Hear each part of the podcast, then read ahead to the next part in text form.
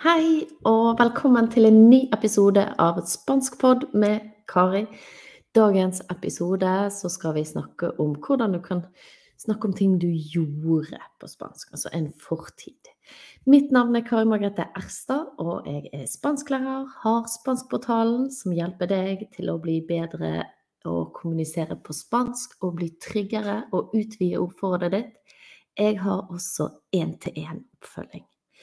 Hvis du har lyst til å komme i kontakt med meg, så er e-posten min karialfakrøll.merspansk.no. Og jeg legger den i beskrivelsen under episoden eh, og på YouTube-videoen. Vi går videre til dagens tema, altså å snakke om eh, hva du gjorde. Fordi når vi snakker om ting vi gjorde, så er vi i et annet tidsrom enn i dag, f.eks. Så vi har allerede snakket om hvordan du kan si hva du har gjort. Så i dag har jeg spist frokost, f.eks., og jeg har drukket kaffe. Men når man nå skal gå eh, Når vi nå skal snakke om ting vi gjorde, så er det et litt annet tidsrom. Eh, og det jeg vil vise dere da, er jo i går. Ayer. For også på norsk, når vi snakker om hva du gjorde i går, så eh, snakker vi Så er det et Så sier vi jo ikke har. Vi sier i går eh, drakk jeg kaffe. Jeg spiste frokost, og jeg danset, for eksempel. Så i går er et godt utgangspunkt for å ha med disse uttrykkene her. Og det er et tidsrom som vi ikke lenger er en del av. Det er ofte et tidsrom som er avsluttet. Så går vi til å se på noen eksempel. Så det, det trenger ikke bare være i går, det kan være i fjor. sant? El año pasado. Det kan være i helgen. El fin de semana. Um, las vacaciones de invierno, f.eks. Vinterferien. Hvis du på en måte skal fortelle om en spesifikk tidsperiode i fortid, så kan du bruke denne tiden her. Eh, og vi går til noen eksempler.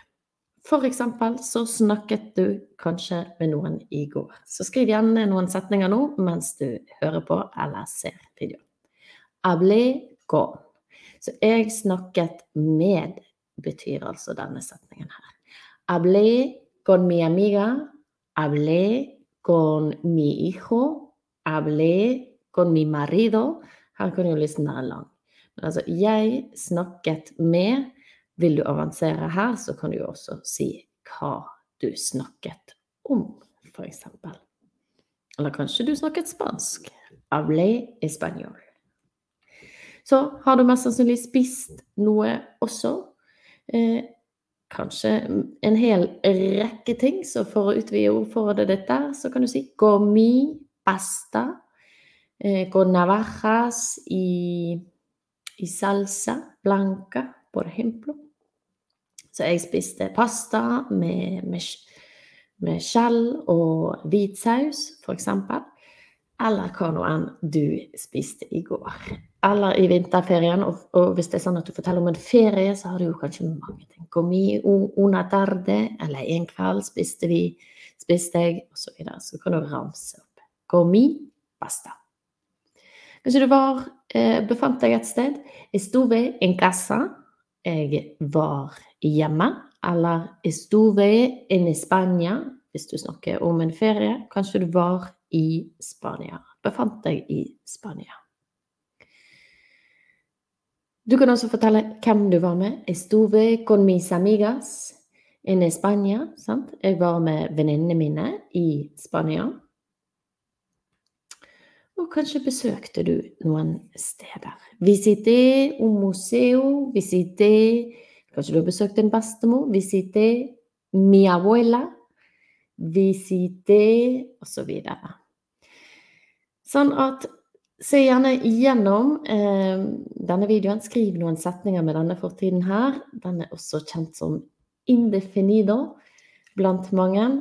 Men hvis du har lyst til å finne flere verb med denne formen her, så anbefaler jeg deg at du går til babla.no. Deretter trykker du på bøy verb. Eh, så velger du spansk språk, det spanske flagget. Og så er det denne tiden. Da får du opp en haug med bøyninger på et verb. Sant? Når du har skrevet inn f.eks. hablar. Du skal altså se etter indicativo, preterito, perfecto, simple. Og det er altså denne tiden her, om hva du gjorde. Og da kan du skrive enda flere setninger. Ønsker du å vite mer om denne verbtiden her, gå enda mer i dybden, for det er jo selvfølgelig en haug med uregelrette verb, som det alltid er på spansk, så eh, har du mulighet til å teste ut Spanskportalen nivå 2, der jeg har et eget kurs med ulike verbtider. Um, blant annet, og former, bl.a. indefinido, som vi går litt i dybden på, og også ser på forskjellen på indefinido og imperfecto. Og skulle det være av interesse, så send gjerne en e-post. Helt til slutt så vil jeg også si at ønsker du en oversikt over de 25 mest brukte verbene på spansk, så ligger jeg det i beskrivelsen under. Da kan du legge igjen navn og e-post, så får du de tilsendt på e-post. Og Likte du videoen eller podkasten, så er det veldig fint med en like, eller at du trykker på subscribe, så vil du få varsel neste gang jeg legger noe ut. Eh, og hvis du legger igjen en omtale eller liker videoen eller podkastepisoden, så vil det òg hjelpe meg å nå ut til flere. Så det setter jeg veldig pris på. I tillegg har du ønske for tema til podkastepisoder, så skriv gjerne til meg så skal jeg se om jeg kan lage noe som dere ønsker dere. Det var alt jeg hadde tenkt å gå igjennom for i dag. Takk for nå, og så ses vi snart på gjensyn.